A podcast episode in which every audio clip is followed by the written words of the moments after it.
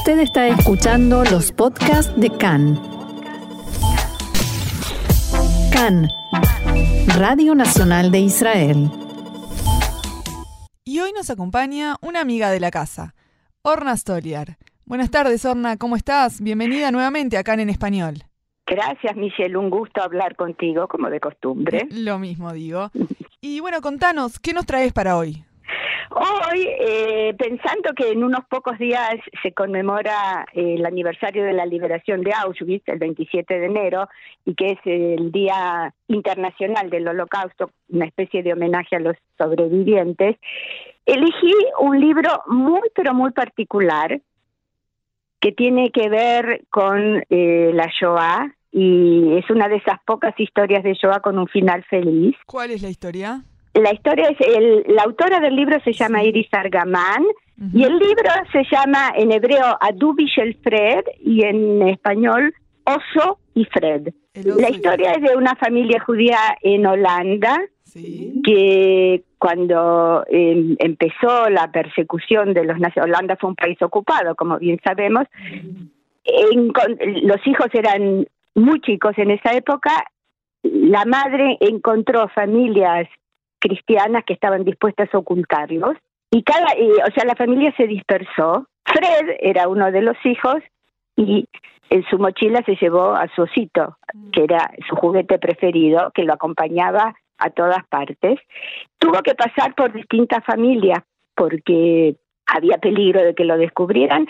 Cuando terminó la guerra, todos sobrevivieron, lograron reunirse y se fueron a los Estados Unidos, toda la familia.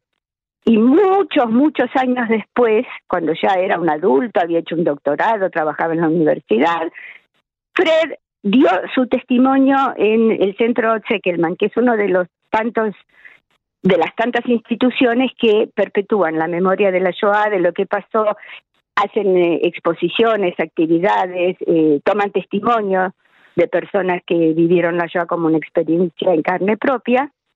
Y acá viene la parte interesante porque alguien de Yad Vashem leyó o oyó este testimonio, se comunicó con el con Fred, que era el, el nene de aquel entonces, el dueño del oso, y le pidió si estaba, le preguntó si estaba dispuesto a entregar su oso a Yad Vashem para exponerlo ahí, porque esa es una actividad que se hace en Yad Vashem, pedir a sobrevivientes que entreguen algún objeto personal que los haya acompañado durante aquellos años terribles. Así, que, hoy, hoy tenemos el oso de Fred exhibido en Yad Vashem. Así es, o sea, si para los oyentes que viven en Israel o para los que en algún momento vengan de visita, pueden ir a Yad Vashem y preguntar dónde está el oso de Fred. Y yendo puntualmente al libro, ¿qué nos podrías contar acerca de la autora?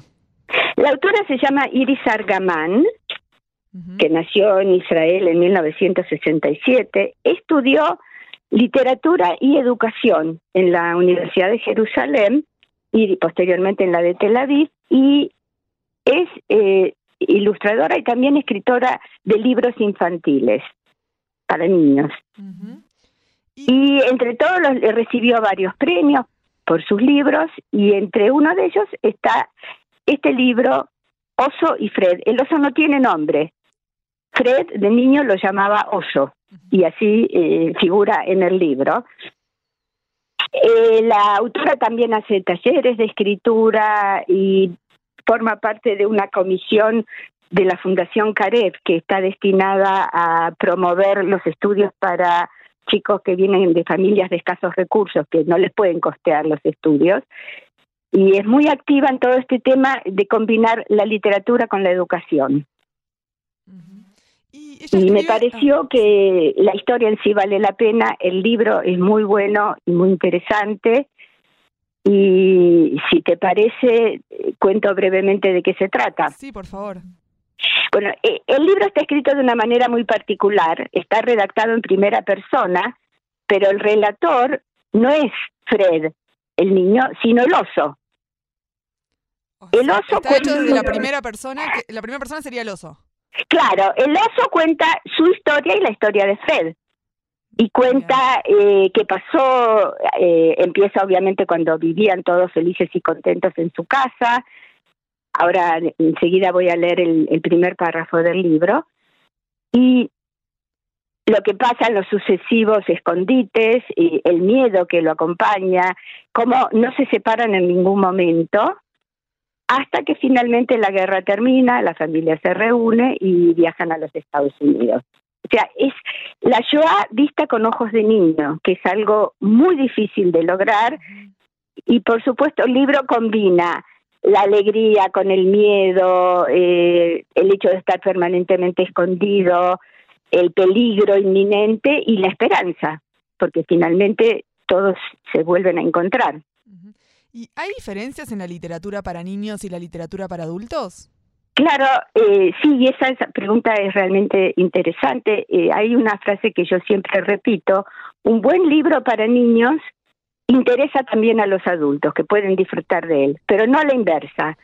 Un libro maravilloso para adultos generalmente es sumamente inadecuado para niños, porque el hecho de que, que sean chiquitos y que haya muchas cosas que todavía no conocen ni entienden, no significa que no entiendan nada, simplemente que el autor tiene que mirar el mundo con, con esos ojos de niño, tiene que entender el alma de un chico y no pensar, como se pensaba en una época, que los niños, como son tan chiquitos, no entienden nada.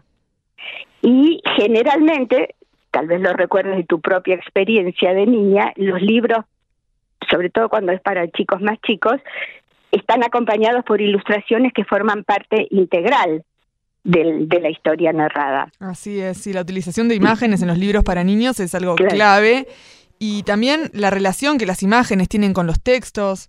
¿Cómo, ¿Cómo se construye este vínculo entre textos e imágenes en la literatura infantil? Bueno, hay algunos casos que eh, la misma persona es la autora del texto y de las ilustraciones. Hay otros casos en que son dos personas diferentes un escritor y un eh, ilustrador o un dibujante, pero tienen que trabajar en estrecha colaboración, porque cada uno se tiene que compenetrar del trabajo del otro. En este caso, Iris Argamán es la autora del texto y Avi Ofer es el autor de las ilustraciones. Y este libro fue traducido a varios idiomas, afortunadamente para nosotros también al español y se publicó en México no hace mucho tiempo, en el 2018, eh, la editorial Santillana lo publicó con las ilustraciones originales y con el eh, diagrama, el diseño gráfico original. Así que es un libro que un libro para niños que podemos conseguir en español. Podemos conseguirlo y los adultos podemos disfrutar de él también. Yo eh, quiero leer el primer párrafo del libro, que es la presentación. Adelante. Hace mucho tiempo, en un país lejano llamado Holanda, en la ciudad de Delft, yo era el oso de Fred. Nunca tuve un nombre. Fred no me puso ninguno. Yo vivía en la habitación de los niños junto con otros juguetes. Y acá tenemos todos los elementos básicos de cualquier historia narrada. El tiempo, como suele suceder en los libros para niños hace mucho tiempo, el lugar, en Holanda, en la ciudad de Delft, los personajes, Fred y su oso, y la situación. Obviamente vivía en el cuarto de Fred junto con otros juguetes y a partir de ahí se desarrolla toda la historia. Y acá una, un pequeño dato biográfico, la familia vivía en La Haya, cuando empezó la guerra se trasladaron a Delft, que es una ciudad mucho más pequeña porque pensaron que ahí estarían más protegidos. Cuando la situación empezó a ponerse difícil, pasaron a Ámsterdam, donde vivía el abuelo, el padre del padre. Y después ya cuando se, la ocupación era cada vez más eh, persecutoria con los judíos, la madre encontró refugio para los hijos y cada uno estuvo en otro lugar.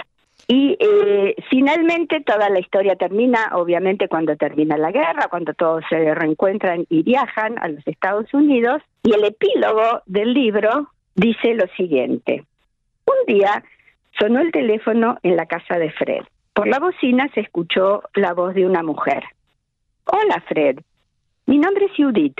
Vivo en Israel y trabajo en el Museo de Yad Vashem. Cuando escuché la historia de tu oso, me conmovió demasiado. ¿podrías prestarle tu oso al Museo de Jerusalén para que los niños lo conozcan? Mi oso y yo jamás nos hemos separado. Siempre estaremos juntos, contestó Fred. Pero déjeme consultarlo con él. Fred me tomó en sus manos y me dijo, querido oso, siempre hemos estado juntos, en las buenas y en las malas.